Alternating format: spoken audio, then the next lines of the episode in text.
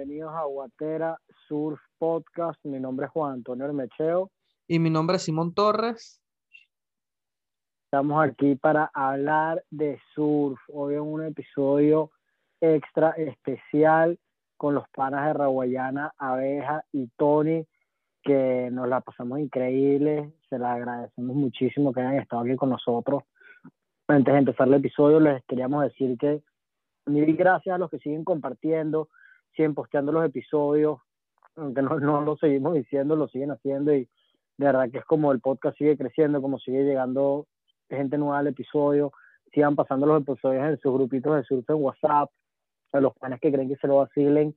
Y este es un episodio diferente que esperemos que se vacile eh, no solamente los surf nerds, sino bueno, quizás un, también eh, los fanáticos de, la banda y los que se vacilan la música como tal. Este, ¿Qué tenés por ahí, Sam? Sí, nada, un, episodio distinto, sin duda alguna.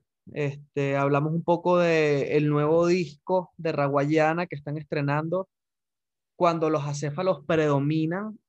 Eh, conversamos un, poco al respecto de eso y, y después entramos en, en, experiencias más específicas eh, del surf en relación con Tony con Abeja, ¿no? Este, por ahí hay un par de gemas que a mí personalmente me sorprendieron, cosas que no me esperaba de, que, de experiencias con respecto al surf que tenían estos eh, integrantes, ¿no? De, de, Raguayana. Y bueno, espero que se lo disfruten. Eh, una vez más, gracias al pana Tony y al pana Abeja por, por la disposición y por compartir un rato con nosotros a conversar de lo que nos gusta y hablemos de surfing. Vacílense el episodio. Una última cosa que decir es que le quería dedicar el episodio al pana Luis Machado, eh, que tiene una canción que le dedicaron en este disco y, y, era un pana de nosotros en la universidad. De verdad fue una persona especial que, que nos alegró en muchos momentos y que nos, nos, nos trajo mucha luz eh, en los años de la universidad. Así que episodio dedicado al pana Luis y vacílenselo y vayan al agua. Cúrense, caigan a tubo y hablemos de surf. Bueno, nada, bro, gracias por estar aquí, güey. Yo eh, me recuerdo con mucho cariño de, de cuando Raboyana empezó, que, bueno, primero me recuerdo de, de unas, un par de pedas por ahí que sí, tocando guitarra en la playa y cantando Blink y Caramelo de Cianuro. Eh, y después como algunas de sus canciones que, que cantaban así en la playa jodiendo, eh, ver sus primeros toques, me recuerdo un toque en el San Ignacio, no sé si ese fue el primero, tipo en un local, pero seguramente fue uno de los primeros, el San Ignacio. Sí, fue, eso fue de los primeros, sí, tocamos en... 205. Es que era el compot en 205. A veces el que tiene la memoria elefante en esta vaina, a mí se me ha ido deteriorando, pero... Sí, ese toque fue rechísimo. Ahí creo que tocamos un par de veces, pero me acuerdo una de las Tocamos un par de veces que... y una fue, una fue con la gente de Quicksilver, bueno, que ellos montaron Ajá. un beat con, con Gerard allá. Gerard, sí, cuando gritábamos abeja, voltea y hacía algo. Era un clásico. Eh, coño, qué merma, que qué buena época eh, fue ese que, que, me recuerdo también que tocaron un par de veces en, en Playa Azul, en el club, y y también, las también. primeras veces de esas tripeamos mucho. Era como la banda de los panas que, que, se montaba y nos hacía vacilar y de un momento a otro se hicieron famosos, ¿no? Coño, en verdad sí, o sea, que recho, como tú dices, que esa época para mí sin duda siempre será la mejor y en gran medida es por lo que estás diciendo, que, que era una época donde todos no sabíamos mucho dónde iba a llegar este proyecto ni nada, sino simplemente estábamos haciendo lo que nos gustaba tratando de hacerlo, por supuesto, lo mejor posible, pero eh, yo creo que lo más interesante y lo que más buena vibra nos daba a todos era que la música que estábamos haciendo muy genuinamente le gustaba a nuestros amigos y poco a poco se fue esparciendo. Y sí, me recuerdo que pasaron a ser la banda de que eran mis panas a que de repente estaba en, en el metro yendo al trabajo un día que, me, que tenía una chamba que era que sí por el centro, entonces me estaba bajando en una estación y me recuerdo que el chamo que se estaba bajando al lado mío estaba escuchando en sus audífonos la, la canción de La Gran Sabana. Eh, y ahí fue como que mierda, este pan aquí en el otro lado de la ciudad, en un contexto completamente diferente, se está vacilando la música, ¿sabes? La, música de mis panas, y, lograron eh, no solamente que a tus panas le gustara la música, sino que a, todo el país y luego el continente ahorita se vacila en Raguayana. Tal cual, sí, sí, sí. Ha sido un viaje, o sea, muy cool. Hace poco cumplimos 10 años de ese primer toque que tuvimos en Discovery Bar. No sé si tú llegaste a alguno de los que hicimos allá, pero, pero bueno, muchísimo aprendizaje. Esta vaina ha sido literalmente una novela, película, eh, todos estos años. Eh, se ha vuelto una familia para nosotros en muchísimos aspectos. Y bueno, vuelvo, a retomar eso, que, que, que, siento que ha sido por, por etapas casi todo. Pues, no, no, te creas que solo por cuando sale un disco, estás mientras haces otro disco, sino también muchos momentos, todo, todo lo que nos ha tocado vivir a nosotros acá en Venezuela, que es de donde somos, eso ha sido también, ha influenciado en, en gran medida todo, todo lo que ha sido Rabayana y me atrevo a decir a todo lo que ha sido Rabayana hoy en día. Todo este éxodo eh, que nos vimos obligados parte de los integrantes eh, ha, ha, tenido por supuesto que sus contras, pero yo creo que más que todo ha traído eh, muchas cosas positivas que, que, siempre han sumado, han sumado, mira, bueno, a, tener el nombre de la banda, en, por ejemplo, ahorita principalmente en México, que creo que es el mercado más, más importante y más grande a nivel de la música de hispano ahorita, y el hecho de estar allá eh, es algo que no tiene precio, pues para un proyecto como el de nosotros, que, que bueno, ya tenemos más de 10 años y uno espera que después de justamente, después de 10, 8 años, ya empieces como que, a, a, ver de los frutos, no solo a nivel económico, sino también a nivel, como tú dices, de, de reconocimiento, pues, en varios sentidos. Qué sólido. Sí, eh, justamente le estaba diciendo ahorita a Abeja que nada, que los quería felicitar, ¿no? El, disco nuevo está súper duro, el proyecto, no solamente desde el punto de vista musical, sino la propuesta completa, está como que bien soldada por cada ángulo, ¿no? Este, desde los artes relacionados con el disco, conceptualmente, la producción, etcétera. Pero quería preguntarte, quería preguntarles en, en la cultura del surf en Venezuela particularmente, pero estoy seguro que en otros países de Latinoamérica también, Raguayana ha, ha estado bastante presente porque, bueno, eh, ha sido como una banda de reggae, aunque, aunque sabemos que no, no, hacen únicamente reggae, pero en un principio se dieron a conocer por eso, ¿no? Por el reggae. Y, y, me pregunto si eso fue una decisión que tomaron ustedes de vamos a hacer reggae, vamos a hacer una banda de reggae, o fue algo que simplemente salió genuinamente, o, o cómo, cómo surgió este, esto de vamos a hacer una banda de reggae, o, o cómo surgieron esas primeras canciones que fueron mayormente de reggae.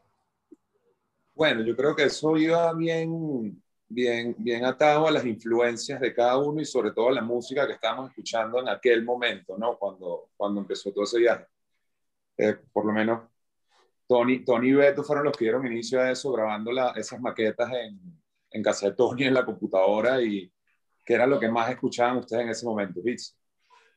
Verga, los cafres, Beto le gustaba muchísimo cultura, eh, nos encantaba Godwana. Es que claro, en esos años, hace, hace 10 11 años, dos más, bueno, eso fue hace mucho más, hace, ¿qué? 14 años, está súper de moda y todavía están vivas esas grandes bandas del reggae latinoamericano, que yo creo que después hubo como un vacío grande de, de, exponentes de ese género, o sea, bandas que llegaran a sonar como Pregunta Simón en, en todos lados, de, de reggae, con, o sea, unas bandas de reggae reggae. Pues creo que claro, no sí, arrancó así. Y nos, nos encasillaron porque en realidad lo que más nos gustaba, y eso es lo que siempre decimos en entrevistas, como que el reggae fue, digamos, el género que nos, nos unió a nosotros como banda, como decirte un punto en común, y más que un punto en común y un punto de partida, fue como que lo que más nos gustaba. Pues, y lo que yo creo que también con lo que más nos sentíamos cómodos, pero sí es importantísimo lo que mencionaba Eja, que todo el mundo tiene como unas influencias también muy variadas eh, dentro de los integrantes de la banda, también como los colaboradores de la banda, los músicos que se montan con nosotros en tarima, todos vienen de, de mundos y de, de, de, cosas distintas que, que, creo que al final se tratan de plasmar en, en, todas las canciones.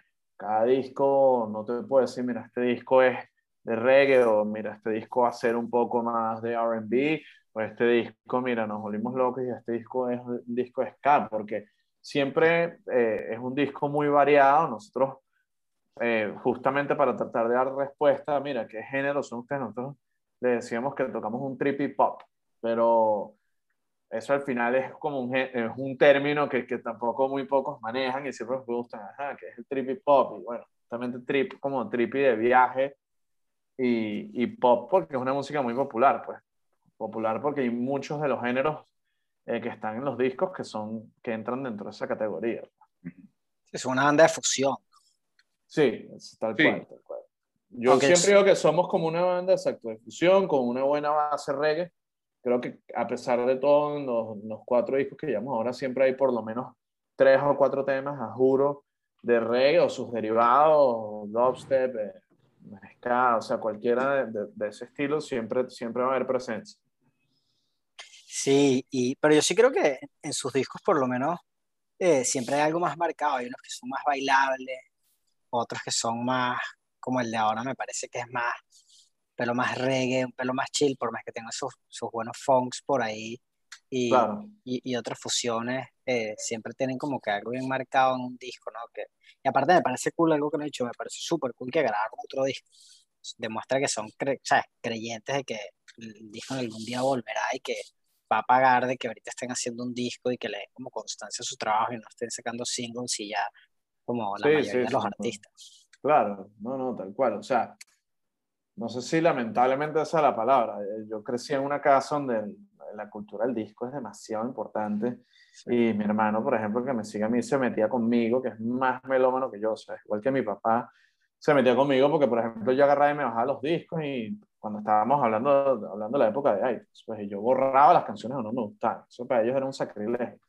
A lo que quiero ir es que hoy en día eh, eh, mercado se mueve, como tú decías, es por singles. Pues, y, y, estamos en, ante un mercado, o sea, el consumidor está, pero demandando cada vez más y más y más, y uno no se puede quedar como nos pasó ahorita de pasar cinco años sin lanzar un disco, pero bueno, también justamente en ese in-between pasaron muchísimas cosas, entre otras el éxito, el éxito de la banda, y también pudimos lanzarme, qué sé yo, como unos cuatro, cuatro, cinco singles que también como que nos, nos dieron un poco de aire y un poco de tiempo para preparar este disco que, como dijo Simón, es un disco que, que no solo a nivel musical, sino también a nivel conceptual, creo que ha sido el que más se le ha dedicado tiempo para, para verlo surgir, pues, como que para a la hora del lanzamiento ahorita, en, a finales de este mes pasado, como que tener todo ya alineado y, y que, que, todo saliera como se pensó, pues, porque un disco también tardó mucho tiempo.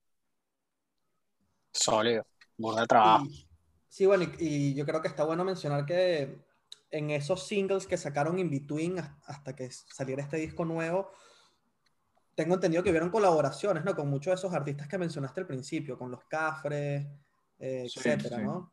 Sí, tu, tuvimos la oportunidad de, de, por ejemplo, específicamente en la canción de Sin Ti, de contar con Willy, este, Cultura y otros grandes panelillas de la, de la escena de los músicos venezolanos, eh, que ese tema, que siempre lo contamos, eh, ha sido una canción que originalmente salió con la intención de ayudar al tratamiento de Blanquito Man en su batalla contra el cáncer.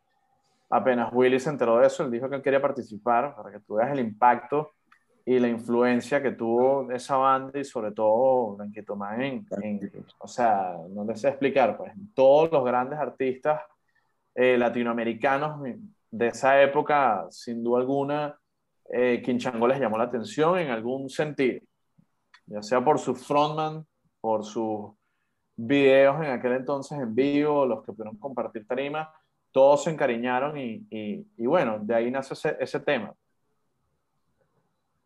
Temazo. Sí, sí, es un cover que, que, para nosotros fue muy, muy, muy especial por, por lo que te digo. Eh, por supuesto que Quinchango es una banda de influencia muy importante de Raguayana y, y, era muy, nos pegaba muchísimo ver la situación por la que estaba pasando este ídolo. Eh, claro. Que bueno, lamentablemente se nos fue para el cielo y, y nos quedamos tranquilos porque tratamos de lograrlo y aún así igual, todo lo que, que, que se recaudó de esa canción igualito se destinó para su familia, para sus hermanos, para, para digamos, para, para, todo su entorno. Y es impresionante ver el, el, o sea, lo fuerte que fue esa canción y, y como les digo, la, el impulso también que le dio a Rabayana eh, fue una cosa insólita. ¿sí mismo? Sí, no, Sí, y, y hablando de, de, de, de dedicatoria, eh, recientemente también tuvieron el, el, el single de mi amigo Luis, eh, Sí. a Luis Machado, pana de nosotros de esa época en la que estábamos hablando en la universidad, que me da una nostalgia increíble Increíble. pensar en, en los banquitos rojos y el tiempo que pasábamos ahí sentados. Yo creo que Abeja ya no estudiaba ahí y seguía yendo todavía a la Universidad de La Paja, ¿no? Bueno, le quedaba al lado, entonces era como que Sí. me quedaba la de ella en la casa hoy. Yo, había ido, estoy en un hueco que no tengo que hacer nada, voy a pasar a ver cómo están los muchachos. de bola. Y era así, eh. No, no, no, no había que abandonar los puestos. Fue una, fue una, fue una época increíble en la que, la que Luis fue parte de esa época y que to- todos, los que todos los que estábamos en esa generación lo recordamos. Y, y te- tienen esta canción dedicada a él que, no sé, que quería darle la oportunidad para que hablaran un poquito de Luis Machado, porque creo que la gente no, no tiene ni idea de quién era ni por qué hay una canción dedicada a él. No, bueno. bueno. Luis fue, Luis fue ese amigo que, que nos marcó a todos, ¿no? Luis fue como esa persona que sin duda alguna cambiaba el rumbo de la fiesta, cambiaba el rumbo del plan, cambiaba, cambiaba el ambiente donde él estaba, ¿no? Era como, ese pana siempre fue alegría y siempre fue como un- un- una energía muy particular que, bueno, nos tocó a todos y cuando pasó esta locura nos sorprendió a todos por, por, esta, por esto mismo, por lo que era él. Y Beto, Beto básicamente le, le- rindió este tributo describiendo, escribiendo esa letra, ¿no? Porque ¿qué más, qué más, qué más se podía hacer con, con, con, ese sentimiento que tenían todos? Y, y además, como que nos lo preguntaron hace poco en una entrevista, nos dijeron que cómo, cómo de un tema tan triste se hacía una canción tan alegre. Y básicamente, ese- o sea, como que no, no había otra manera de rendirle un homenaje a él, ¿no? Porque esa era su esencia, así era él en vida. Claro. Sí, yo justamente la estaba escuchando ayer y a pesar de que yo no tuve la oportunidad de compartir íntimamente con, con Luis, este, escuchando la canción, siento que, siento que es una manera de, de conocerlo, ¿no? La can- eso, siento que es una canción súper íntima donde toca como que la esencia, ¿no? De lo que, de lo que representó él para ustedes. Incluso hay, hay, hay como frases que, que yo estuve pensando y que yo te apuesto que esto sucedió en algún momento y estos panas lo escribieron literalmente. Creo que hay una parte que dice que, que como una vecina quejándose de la fiesta y él saca a bailar a la vecina y le, le invita para la fiesta. Y yo estaba pensando que Sí, apuesto sí, que esto sí. sucedió. Total, total. Bueno, para complementar, exacto, Luis fue una persona eh, muy, muy especial y muy particular en muchísimos sentidos. Se nos fue pronto, lamentablemente. Pero bueno, eh, especialmente en Beto, eh, me atrevo a decir que llegó a ser como uno de sus mejores amigos y yo no esperaba menos de alguien como Beto y más siendo Luis que, que, que algo saliera de, esa cabeza y de esa pluma que tiene Beto y me pareció demasiado arrecho eh, cuando nos enseñó la canción porque bueno, los que tuvimos la oportunidad de conocerlo fue como que coño, si va, qué pinga que, que, que esto, o sea, yo siempre digo que para mí lo más arrecho de la música es que siempre queda, ¿entiendes? Y que, que, que qué bello que hay una canción de, de, esta persona tan importante que va a quedar para siempre y, y los tíos, los primos, quienes sean, van vamos a poderlo recordar en cualquier momento. Sí, es muy cool. Yo, yo estos días que an, antes de, de tener la, la, la, conversación había estado escuchando el disco y, y era que, que es bien cool y trae muchos recuerdos de Luis porque fue una persona increíble. Para describirlo un poco, Luis era el que cuando estábamos todos sentados en el banquito rojo, ahí en las alcantarillas, y Luis venía caminando, ya nos empezábamos a cagar de la risa nada más por las morisquetas sí. que hacía y que sí, buscaba. Mejor, mejor, descripción imposible, sí. Algo buscaba para siempre que andaba en uno, pues, siempre andaba en sí. uno. O, o, lo estaban raspando o tenía el mejor chisme del momento y eso era risa de principio a fin. Sí, eran risas seguras. En paz descanse, Luis. Y siguiendo adelante, creo que la canción antes que esta es la que se llama Váyanse todos para el carajo. Váyanse todos. Váyanse todos a mamá. Temazo también. Sí, sí, preferida sin duda es, es uno de los temas más fuertes del disco y claro, también ha sido uno de los que más ha despertado la atención de los escuchas porque, bueno, es una combinación bien cool, lo- eh, se logró algo que, que, que en verdad parecía imposible, que era volver a juntar a Cheo con sus ex compañeros. Pero cuando nos los preguntas a nosotros, era totalmente necesario y, y fue totalmente natural, porque tenemos muchos años trabajando con Cheo, que es un rabayana más, en verdad, es nuestro, como que nuestro productor más de confianza, nuestro productor estrella. Y por otro lado, siento que ya después de tanto tiempo y de tantas veces nos han dicho como que, mira, no, que suenen a los amigos invisibles, ¿qué tal? Los amigos invisibles es sin duda alguna top 5, top 3 de, de las influencias de Raguayana. Entonces, era algo que tenía que pasar, pero quiero recalcar que, miren, Raguayana, si hay algo muy, muy cierto, muy particular de la banda, es que yo creo que nunca se ha forzado nada. O sea, esto que les estoy contando a los amigos, a pesar de que sentíamos que, que, que la gente sentía que era algo que tenía que pasar, fíjate que no pasó sino ahorita hasta el cuarto disco, que fue donde nace este tema, de Váyanse todos a mamá, y a ellas les encantó, lo produjo Cheo, y fue como que, mira, vamos a, a dar de play. ¿Quién toca el ¿Tienen bajo en esa canción, Tony? ¿Eres tú o es- o es el bajista No, no, lo- los bajos del disco los grabó un bajista de Puerto Rico, justamente donde está Simon ahorita, Messi de Prat, que toca con, entre otros con, con PJ Sinzuela, que es uno, verga, top 5 de, Es, es Messi el bajo. Ok. Ajá, bueno, Que- por algo se llama Messi. Este, y sí, los, los, los grabó él. ¿Qué líneas, no? Te vas a tener No, que no, poner las sí. pilas ahí para, Sí, sí, sí, para sí, tirar sí. esas en tarima. Se las No, puso. tal ya- cual, tal se las puso.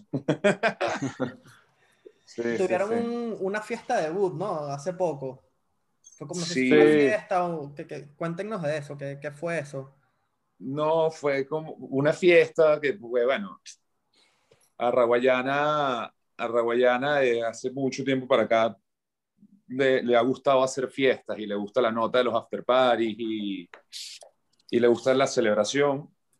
Y bueno, como que después de toda esta locura, de, de todo el proceso del disco, más el tema de la pandemia, más un montón de situaciones que, que, que se venían cargando, fue como realmente liberador, como que la noche que iba a salir el disco, que, que ya iba a salir a la calle, se hizo un super evento acá en México, una, una fiesta como para la- nuestros amigos cercanos que estaban acá, donde fue una fucking locura. Yo, yo tenía años, años, años, años sin lanzarme una fiesta así.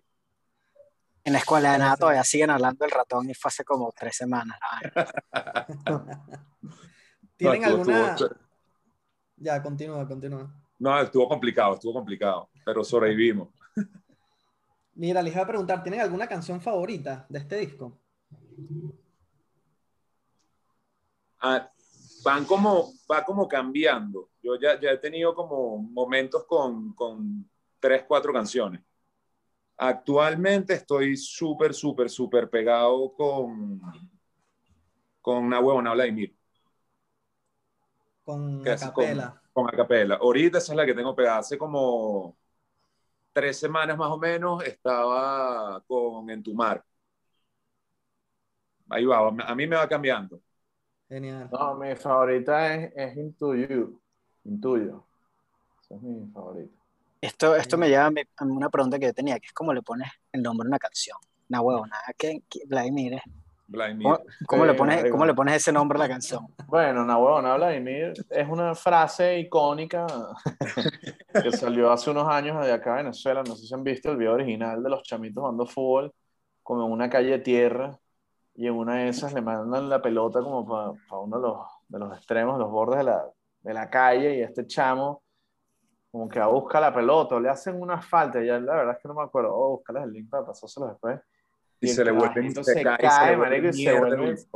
O sea, totalmente empanizado, y el que está grabando grita, ¡No, weón, habla y me! Es Y el pobre chamín que se cae, se para y que me lo vas a lavar, me lo vas a lavar. y vaina. Ma- Ay, materi- material de meme es buen, bueno no, para, no, no, poner, no, para nombrar canciones. entonces, sí, sí, sí. Claro. Ese video es épico y esa frase pegó como que, ¿sabes? El clásico de, de, de los guaros, pues, del árabe, porque la huevona, la guara, ¿sabes? Por ahí se fue la vaina, bueno, la huevona, Vladimir, o sea, le metías el Vladimir y era como que el, el cohete, pues, el, el turbo. Mira, y el, y el nombre Pero del sí, disco. o sea, de- bueno, el nombre del disco va 100% con el concepto, que es que, y bueno, sí, obviamente yo sé que se escucharon el disco mil veces, pero pueden ver que el disco también está, me atrevo a decir, no me atrevo, sino que es un hecho que este es el disco que más está cargado a nivel político, pues, a nivel país. Y el título de Cuando los acéfalos predominan habla de eso, pues como que cuando los acéfalos, el, el término acéfalos se refiere a personas que no tienen cabeza por ende a personas que no tienen cerebro, personas que no, no piensan. ¿entiendes? Sí, Eso es es lo que básicamente una- diferencia al humano de, de los animales. Entonces, cuando los acéfalos predominan es eso, cuando hay personas que no piensan, que no tienen cabeza, que están en el poder, que es lo que pasa. Y es, y es eso, una retrospectiva de lo que nos ha tocado vivir desde hace muchos años. Creo yo Una- que más o menos va por ahí. Sí, un- una, un- se, se- se le dice a una sociedad acéfala a, la- a- a una sociedad con carencia de líder. Ok. En aquel- Entonces, por ahí, por ahí está más o menos. Claro, con- que no tienen un cabecilla, pues exacto, no tienen un líder. Brutal y yo creo que, que hacía falta de repente como que escuchar esta parte que en algún momento quizás habría sido más controversial y yo creo que en este momento ya era como que lo que todos queríamos escuchar. Sí, es que realmente como que todo, todo lo que se, todas las experiencias que se vivieron para, para hacer el disco, tanto dentro de Venezuela como, como a nivel de Latinoamérica, que nosotros viajando, como que íbamos conociendo otras culturas, otros países, íbamos viendo cómo funcionaban las cosas, qué no funcionaba, todo lo que en verdad nos hace parecernos a los latinos. Eh, yo creo que lo que, lo, lo que se hizo fue como, con el disco fue buscar una fotografía de la actualidad de Latinoamérica, ¿no? De manera que de repente en, en 10, 15, 20 años tú escuches el disco y, ve- y digas, como que, ah, esto es lo que estaba pasando en ese momento y esto fue lo que se vivió en ese momento allá. Ojalá sea esto es lo que estaba pasando y no sea Y esto es lo que está pasando. Esto es lo que está pasando, exacto, que quede en el pasado. Mira, cambiando el tema radicalmente, este, como saben, esto es un podcast de surf. Ah, Eh, hola. ¿Ustedes surfean o han surfeado? O sea, ¿tuvieron algún acercamiento alguna vez con, con el deporte, etcétera? Yo de, de, a ver, como desde los 13 años, como hasta los 17, 18, le metí al surf. Pero realmente siempre estuve, fue pegado al skate. Mi, mi peo siempre fue el skate más que, más que el surf. Sí, Abeja era, era un, el mejor de todos eh, surfeando. Pero de la banda sí, Abeja y yo, yo, yo arranqué a surfear también de carajito, verga, te sé decir a qué edad. Habrá sido muy similar a Abeja, como los 13 años. Eh, yo fui a varios campamentos con Gerard Whale, eh, Zona Claro. Radical, que hoy en día se llama Golden Flow. Y ahí fue donde yo aprendí a surfear y donde me, le agarré como cariño al surf. Más debo ser sincero, yo con los deportes no, nunca se me dieron muy bien, o sea, no soy de esos tipos que puedo surfear y jugar fútbol y no sé, y hacer otras vainas. No, pero si, si, si- si tienes magia por ahí, si tienes magia, se te ha visto. Ajá, claro, Tienes pero bueno, momentos, o sea, fíjate, yo mágicos. aprendí a surfear porque fui un campamento que en verdad rechísimo, porque aprendí de pinga, pero por ejemplo en el surf, mi pasión siempre fue el longboard, nunca me compré uno, este, siempre tuve mi tabla, yo tenía un 6.2, un Canyon, creo, azul, bien de pinga, y siempre, en verdad, siempre lo que me gustó fue el longboard. Pero bueno, una época que sí estuve súper fiebrudo con, con el surf, tratando de darle, y, y Gerard, que, que es como un tío mío, literalmente, que le tengo demasiado cariño, me trataba de jalar muchísimo a todo este mundo y una, una época, un año que me puso a competir que sí con Miranda en bodyboard, chale bola. Ah, Y yo competí en los Caracas un- una vez en una válida nacional en bodyboard. Este, ¿Tienes pero bueno, de eso? son cuentos locos, que, historias, anécdotas de, de muchos. O sea, el surf A mí me encanta el surf. No Yo solo. no sabía que tú habías estado a la goma, weón. ¿Qué bola es esta vaina?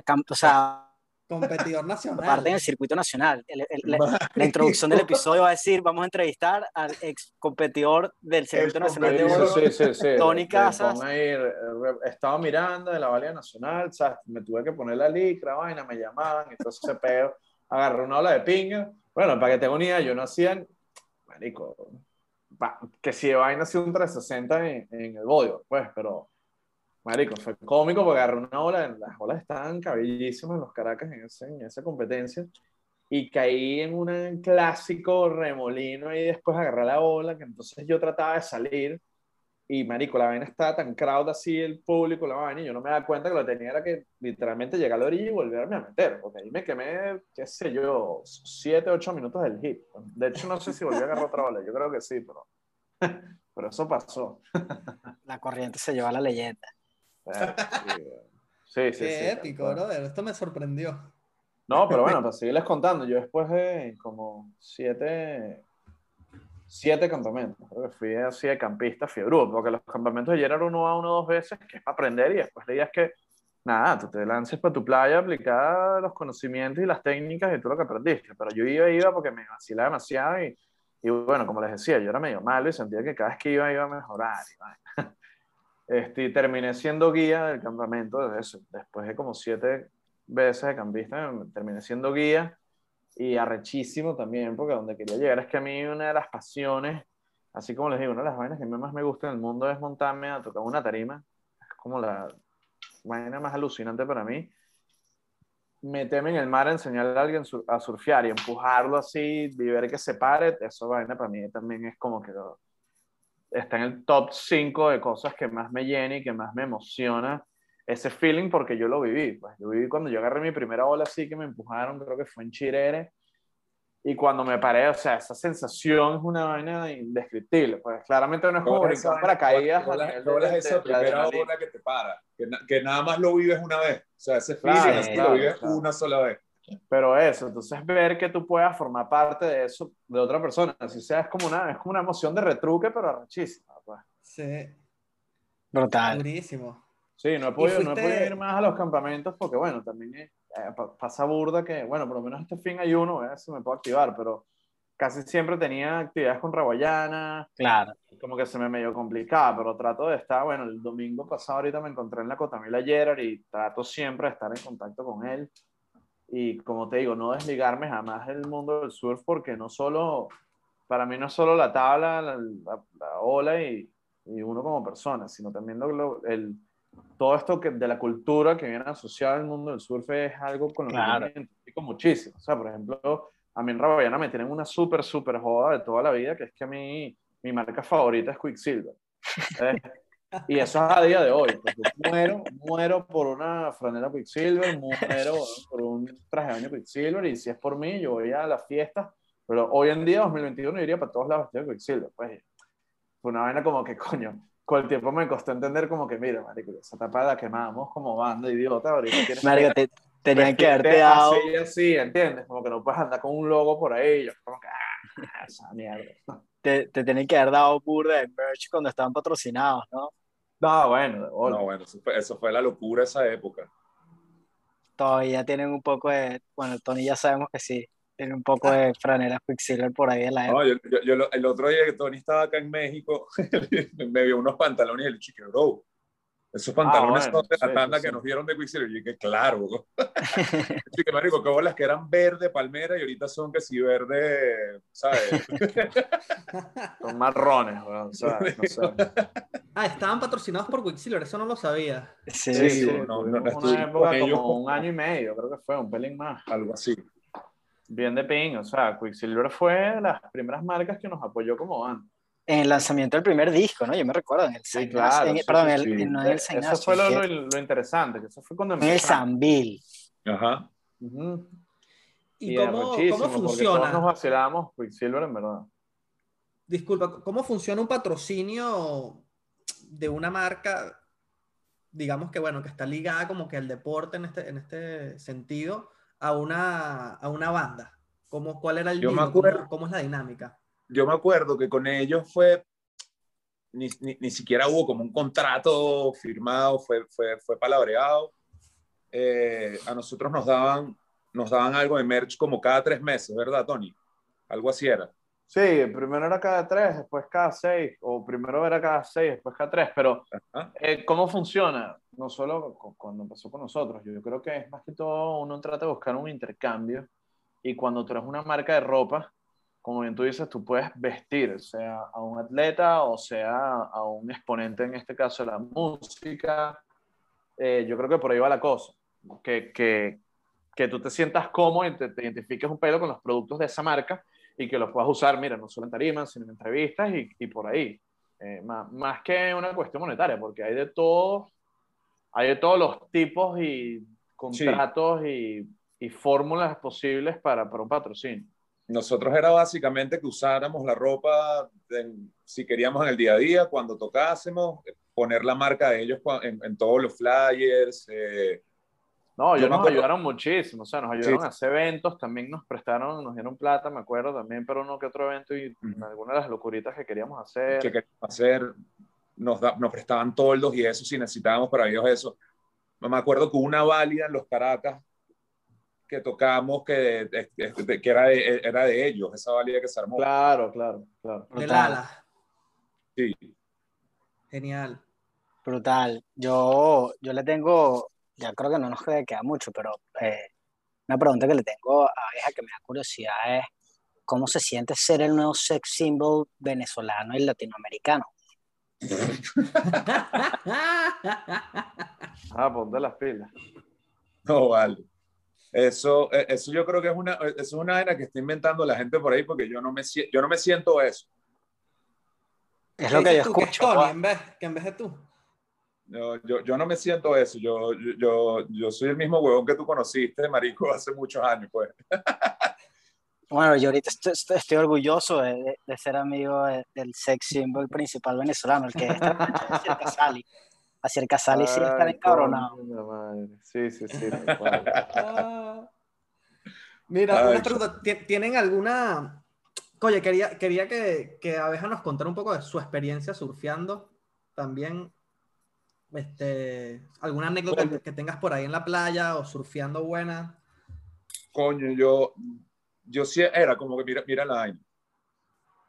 Colegio y universidad, como que la mayoría de los panas que yo iba conociendo, o, era, o, y vaina, como que todos surfeaban siempre en la Guaira. Y yo era, porque yo, yo, yo, yo era de Terrazas del Ávila, y Terrazas del Ávila, cuando yo era un carajito, esa vaina era Lords of Dogtown, literalmente. Éramos 35 dementes que escuchaban punk, montaban patinete y surfeaban. Eso se, era lanz, se, lanzaban peguerotes, supongo. Nosotros era higuerote. Claro. Higuerote, eh, en Chirimena, el, la abuela de unos super panes de nosotros, Oso y Jordan, la señora Cecilia tenía una casa que si han estado en Higuerote, como que tú volteabas de Chirero Chirimena a la derecha y había como una montaña y en la punta de la montaña había una casa, unos arcos blancos gigantescos. Claro. En esa casa era de la abuela de un pana y ella fue como, como mamá la de, ¿cómo es que se La de Bravois. Ajá. Ella adoptó un montón de locos que iban todos los fines de semana para allá y se quedan ahí y era, y era esa nota de, de surfear y tú estando ahí estás privilegiado porque tenías a la derecha tenías corrales Claro. A la izquierda tenías Chirimena y le dabas un poquito más de rosca y llegabas a Chirere. Y a más agua también se agarras el peñón. Y a más agua se agarras peñón en Puerto Francés, dale para abajo, ahí mismo en Chirimena también. Claro, este, eh, y eso, o sea, mi infancia surfeando fue, fue allá, fue, todo, fue toda esa locura. Y bueno, mis papás conmigo eran súper permisivos y yo era como, o sea, yo, yo, me lanzaba dos semanas y media, tres semanas a vivir allá. Verga.